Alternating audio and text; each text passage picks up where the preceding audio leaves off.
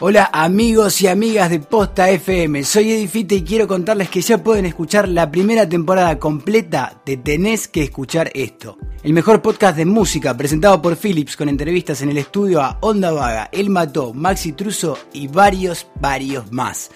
10 episodios a los que ya les podés dar play en posta.fm barra Philips porque definitivamente tenés que escuchar esto.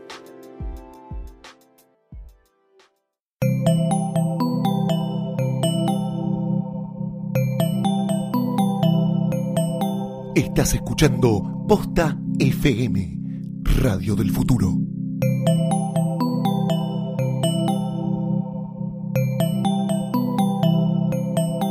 A continuación, tecnologías, ideas y personas en movimiento en Planetario.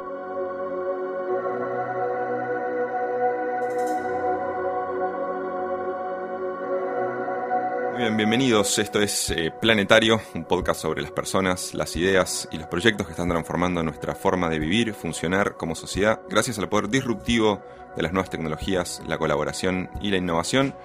Mi nombre es Rudy Borman y en este episodio de Planetario vamos a estar hablando eh, sobre nuevos tipos de organizaciones de la sociedad civil, organizaciones que a través de la tecnología, eh, a través del diseño, a través de la participación están rediseñando, reimaginando la forma eh, en que los gobiernos funcionan, en que nos relacionamos como sociedad.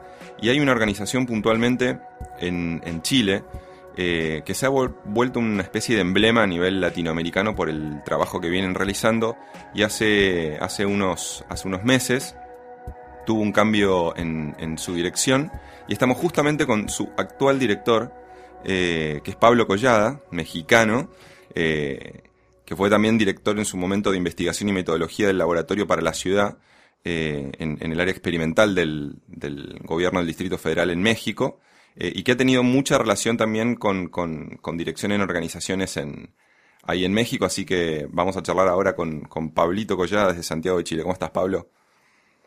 Bien, muchas gracias. Muy bien por acá, en el frío de Santiago, pero muy contento. Muy bien, Pablo.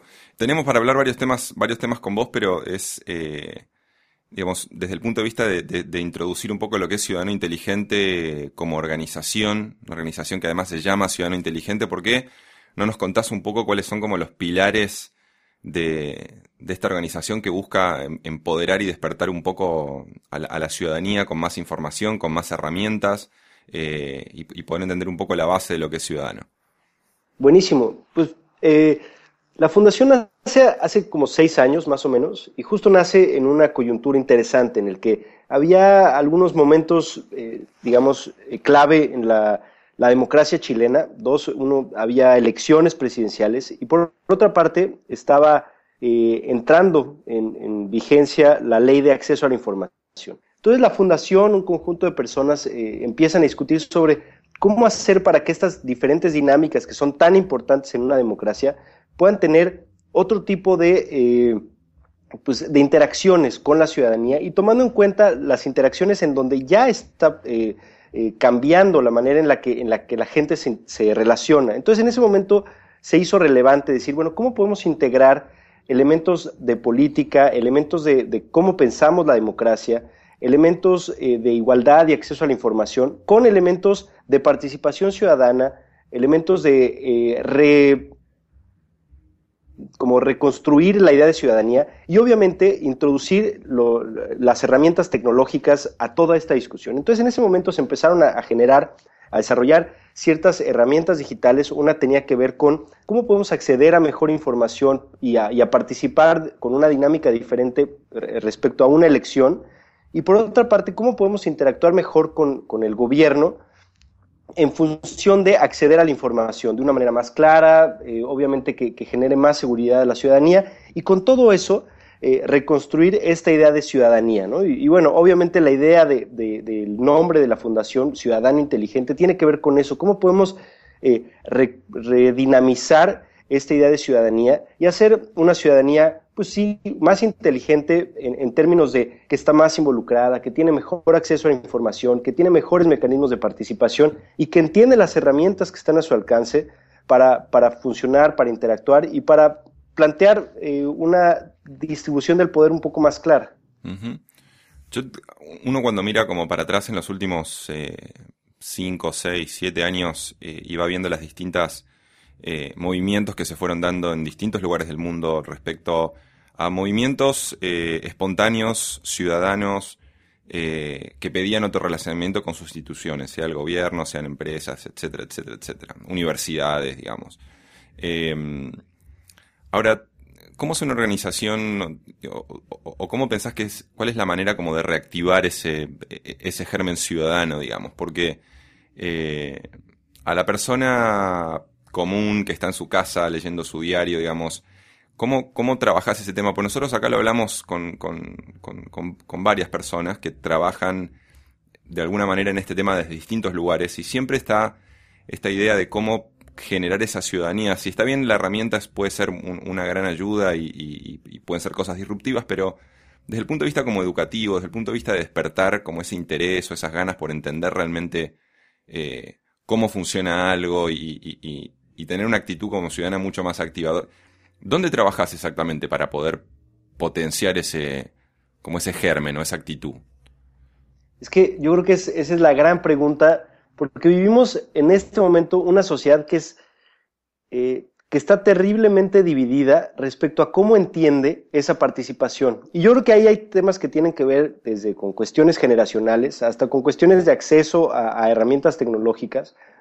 Y en ese sentido, me parece interesante, por ejemplo, con, grupos un poco mayores, ¿no? que tienen una idea, por ejemplo, de liderazgos más, eh, más jerárquicos, ¿no? donde existen los liderazgos como muy fuertes, basados en una persona, que de pronto tienen la capacidad de agrupar a una masa crítica y entonces esa masa crítica tiene un poder ciudadano fuerte, ¿no? Versus eh, ideas como más juveniles, no si ponerle así, pero ideas como de otra generación en el que dicen, a ver, yo no necesariamente necesito una figura de liderazgo muy fuerte de una persona, sino que necesito una plataforma que me permite interactuar y en esa interacción se genera una fuerza ciudadana diferente. Entonces, yo creo que en, esos, eh, como en esas diferentes interacciones, es donde nosotros eh, tratamos de, de, participar, ¿no? De pronto, por un lado, hablarle a una población que entiende que las herramientas y las plataformas como más horizontales son los lugares donde quiere estar y donde quiere participar y donde quiere vertir sus ideas. Y luego también hablarle a ciertos sectores que entienden que las jerarquías o que reconocen que las jerarquías y que, y que la, representatividad eh, de una persona o de un grupo de personas muy pequeño es es donde se lleva a cabo estas relaciones de poder. Entonces, para nosotros es importante como tratar de manejar diferentes diálogos, diferentes narrativas con estos diferentes grupos. Decir, a ver, hoy la, juventud necesita hablar de una manera y a veces las estructuras de poder necesitan hablar de otras. ¿Cómo le podemos hacer para que esos intercambios sean más fluidos, más fáciles y que, y que se llegue a un entendimiento, pues? Claro. Ahora, eh, a nivel latinoamericano, digamos, vos tuviste la posibilidad de moverte de, México a Chile y Ciudadano Inteligente tiene actividad fuerte sobre todo el continente. ¿Ves que Latinoamérica está en una situación particular en, términos, digamos, de su, posición geopolítica, su contexto socioeconómico, respecto a la participación, a la participación ciudadana y a la activación que tienen sus, sus, eh, sus comunidades? Sí, yo creo que, yo creo que es un, es un momento muy importante eh, en, términos de, las democracias latinoamericanas. Yo creo que estamos viviendo en, democracias muy jóvenes, ¿no? democracias que eh, tienen pocos años, tienen 20, 30 años. Digo, por ahí tenemos, por ejemplo, la supuesta democracia mexicana que tiene más tiempo y sin embargo la oposición empezó apenas en el año 2000, fue el primer gobierno de oposición donde empiezas a generar estas reparticiones de poder. Entonces, yo creo que estas, estos esquemas democráticos se están enfrentando a muchos retos y a muchas preguntas que nadie tiene una respuesta concreta y específica y basada en la experiencia, digamos. Todos estamos explorando, las organizaciones estamos explorando cómo hacer una mejor incidencia las estructuras de poder dicen, bueno, pues ya no podemos hacer el, eh, o tener el mismo esquema de toma de decisiones y de mm. definición de políticas públicas como se hacía hace 40 años o ni siquiera hace como 30 años y quizá ni siquiera hace como 20 años. Entonces, ¿cómo le tenemos que hacer para renovar esta manera de, de, ejercer el poder? Y obviamente la ciudadanía en general tiene otra forma de, vivir su postura y su rol respecto a esa interacción. Y bueno, obviamente ni, ni qué decir de los medios también, ¿no? Con, ya, tienen otras estructuras y otras, otros mecanismos de acceso a, sus públicos.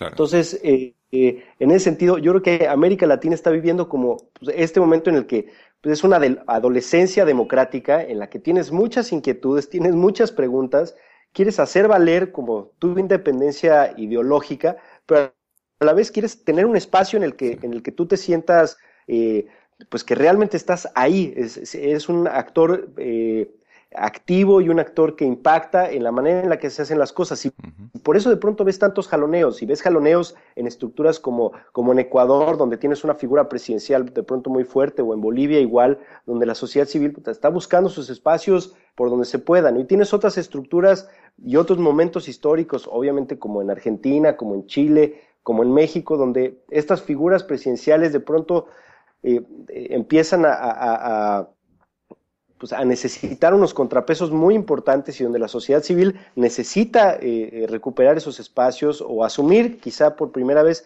unos espacios de, una presencia importante. ¿no? Entonces yo, creo que es un momento muy interesante en la manera en la que las democracias latinoamericanas están aprendiendo a, encontrar su voz, su lenguaje, a entender qué significa la innovación y qué significa un diálogo eh, eh, eh, que, deja atrás prácticas dictatoriales o de partidos únicos en el poder. Ustedes ahí con, con, con Ciudadano, en, digamos, en esta germinación que está viendo de, de, de organizaciones y de transformaciones en organizaciones, digamos, con estructuras de poder un poco más clásicos y que se van volviendo un poco más líquidas. Ustedes funcionan a veces en, en, el medio como interlocutores y, dialogan con los dos, con los dos lados. ¿Qué te pasa a vos en, en, esas conversaciones de repente con, con, las estructuras más clásicas, como puede ser las gubernamentales, eh, y con las ciudadanas, porque ustedes están justo, justo parados en, la mitad de esa conversación? No, y, y, es muy curiosa esta pregunta, porque yo creo que nosotros mismos estamos viviendo ahí una especie de, pues una especie de discusión interna. ¿no? Originalmente, los primeros momentos de la fundación, la fundación era una plataforma, digamos, lo más neutral posible, que generaba estos espacios de diálogo entre diferentes eh, sectores o diferentes eh, elementos de estas estructuras. ¿no? Entonces nosotros decíamos, no, nosotros no tenemos una postura política o una agenda más allá de la creación de estructuras transparentes y participativas y representativas. Entonces nosotros decíamos, ponemos ahí el espacio y que los actores que quieran y los actores más relevantes dialoguen y que entonces sí lleven a cabo discusiones. Pero de pronto la realidad es que es bien difícil no tener una agenda propia en estos días también, porque hay momentos en los que dices, no, no, no puedo nada más ser un observador neutral y necesito este, bajarme de las gradas y meterme al ruedo y tener un planteamiento y una discusión. Entonces nosotros tratamos un poquito de equilibrar esas dos partes. De pronto, tener espacios, eh, digamos, lo, más neutral posible para que se, abra la discusión, pero también a veces tener planteamientos concretos respecto a reformas que se llevan a cabo o estructuras que se están presentando de, cómo tiene que ser la participación. Y ahí, eh, una vez más, nosotros como organización también estamos aprendiendo a a vivir nuestra incidencia lo más fuertemente posible, ¿no? Una incidencia que tiene que ver con, bueno, cómo podemos ayudar a que mejoren las estructuras, pero cómo también podemos tener una voz ciudadana que, que, que, se para frente al poder y que dice, oye, yo creo que esto tendría que ser de esta manera y quiero ser propositivo y a veces también soy, soy confrontativo, ¿no? Porque además eh, es cierto que las propias organizaciones que laburan quizás más cerca de la innovación también tienen que estar todo el tiempo como... Eh, en un estado como, como líquido de no, de, no, de no acostumbrarse a su formación y estar transformándose como continuamente. Me imagino que eso creo que es clave para, para organizaciones de todo tipo. Pablo, en, en, a vos te tocó vivir en, como, como director de Ciudadano eh, probablemente una de las crisis políticas más complicadas que tuvo, que tuvo Chile eh, en, en, los últimos años eh, en, democracia. Y, y esa crisis se da también en el contexto de otras crisis como lo que pasó, eh, como lo que pasó también en Brasil. ¿Cómo, ¿cómo, vivieron esta, esto que pasó en Chile puntualmente? Digo, porque fue, una, fue un estallido que activó, eh, activó los medios, activó a, toda la, a toda la sociedad. ¿Y cómo se paró Ciudadano Inteligente en medio de esa, de ese Big Bang político eh, en, Chile? Bueno, ha sido, ha sido la verdad toda una, una oleada eh, bastante intensa, ¿no? Yo creo que, eh, digamos, viéndolo como de la manera más, más general posible, yo creo que esta es la primera, la primera ruptura fuerte como de, la, de las instituciones o de la democracia chilena después de, después de su periodo de dictadura, en el que, bueno, se, se hace un diseño democrático en lo que pues las estructuras iban a formar, eh, digamos, los partidos políticos iban a tener ciertos roles, las empresas, la sociedad civil, y más o menos la cosa iba funcionando. Existía una, una idea muy satisfactoria de, la institucionalidad, de la institucionalidad chilena, y de pronto, el año pasado, a mediados del año pasado, empezaron como estas eh, fugas de información que daban cuenta de que esa institucionalidad quizá no funcionaba tan bien y de que existían pues varios eh, varias prácticas que eran bastante nocivas a una idea de eh, igualdad democrática y de participación pareja y demás. Entonces, y, y, que daban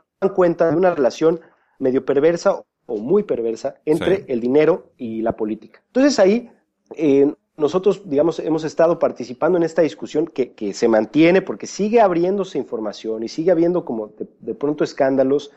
Eh, entonces nosotros nos ha tocado eh, participar, digamos, de, dos maneras principalmente. Por un lado, hemos sido como muy activistas y muy confrontativos y hemos, eh, nos hemos salido de una, de una manera de trabajar como más tradicional desde nuestro punto de vista y nos hemos ido directamente a querellarnos, digamos, a demandar eh, por temas de cohecho a parlamentarios que tuvieron en prácticas irregulares, así tal cual, ir al, al juzgado, ir a la corte y decir, oye, nosotros como ciudadanos y en representación del interés público, eh, queremos que se persigan estos actos, tal cual, irnos a meter ahí.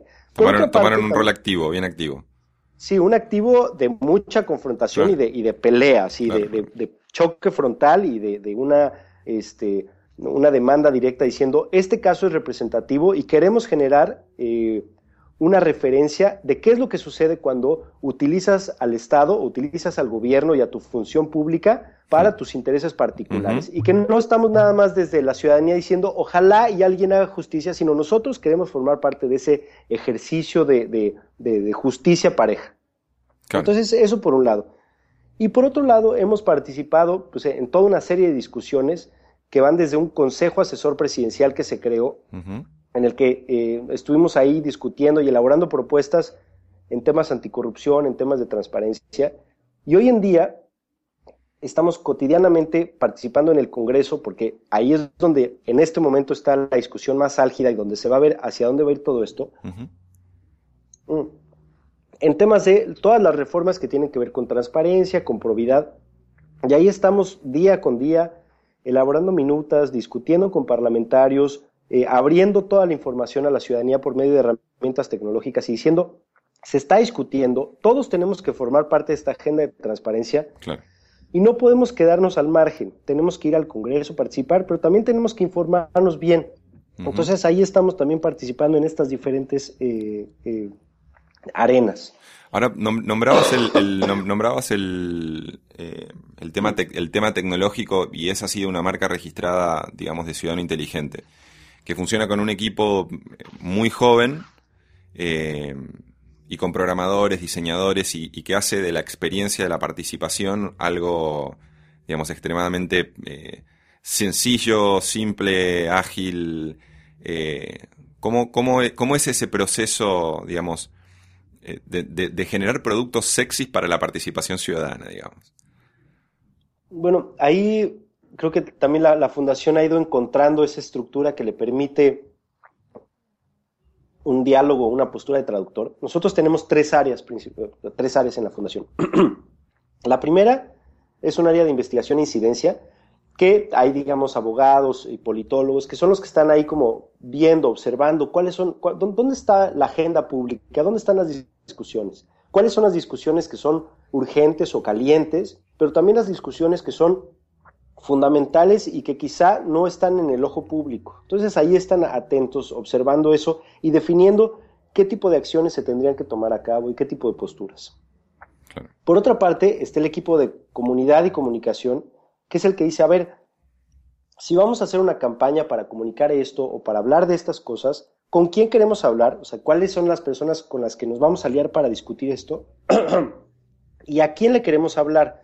Porque es diferente hacer una campaña si le vas a hablar a parlamentarios, que si le vas a hablar a jóvenes o si le vas a hablar a organizaciones de la sociedad civil, ¿no? Entonces, definir cuáles son las comunidades y el tipo de lenguaje y de comunicación.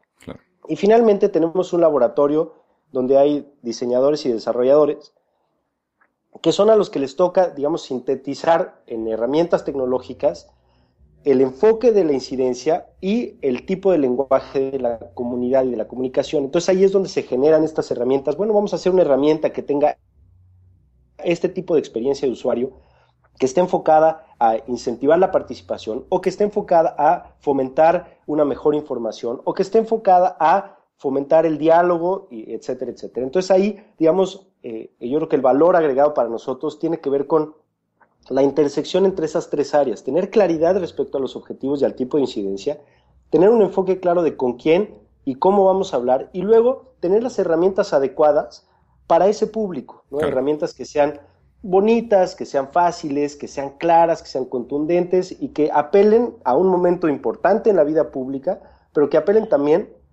a mis necesidades como ciudadano. Claro. Muy bien, Pablito. Em, ¿Dónde encontramos eh, a Ciudadano Inteligente en Internet? Bueno, eh, estamos ahora sí que en, todo tipo de, espacios. Está nuestra plataforma, nuestra página web es ciudadanointeligente.org y desde ahí puedes entrar a todos los proyectos que hemos estado haciendo, a las experiencias internacionales que hemos tenido y ahí tenemos este, nuestro blog. En Twitter estamos como arroba ciudadano y, y en Facebook estamos, bueno, Facebook eh, eh, diagonal eh, ciudadano inteligente. Entonces ahí estamos, tratamos de tener una comunicación bastante cotidiana y bastante ágil con, nuestra comunidad. tratamos de siempre estar respondiendo, de, basarnos en, en, lo que la gente nos dice y de tener un diálogo constante. Entonces, pues obviamente que, que quien quiera se nos acerque, Obviamente todas nuestras herramientas y plataformas son de código abierto, entonces siempre invitamos a que otras organizaciones y entidades pues las, las repliquen, las aprovechen y si nosotros podemos apoyar en eso, lo hacemos. Y también tratar de, detonar eh, diálogos para que dentro de los mismos gobiernos se aprovechen estos ejercicios ciudadanos en los que eh, nosotros hacemos un planteamiento del tipo de democracia que queremos y no tendría que ser un planteamiento solo desde la ciudadanía, sino también desde, desde los mismos este, entidades del Estado. Totalmente de acuerdo. Pablito, muchísimas gracias por, charlar con, Planetario. Eh, estaremos hablando seguramente de, algunos proyectos eh, más adelante. Muchísimas gracias. Gracias a ti, querido Rudy. Recuerden que pueden escuchar todos los episodios de Planetario en posta.fm barra planetario. Cualquier cosa que quieran comentarnos o consultarnos pueden hacerlo escribiendo a planetario.posta.fm. Sigan a Posta FM en Twitter para enterarse de cuándo sale el nuevo episodio. Y suscríbanse en iTunes a Planetario y los otros podcasts de la familia Posta poniendo Posta en el buscador de la aplicación. Soy Rudy Borman y esto fue Planetario.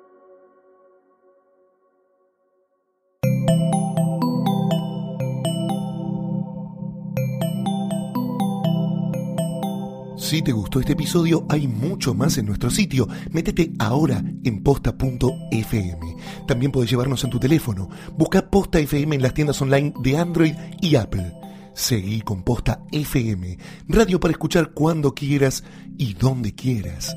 Posta.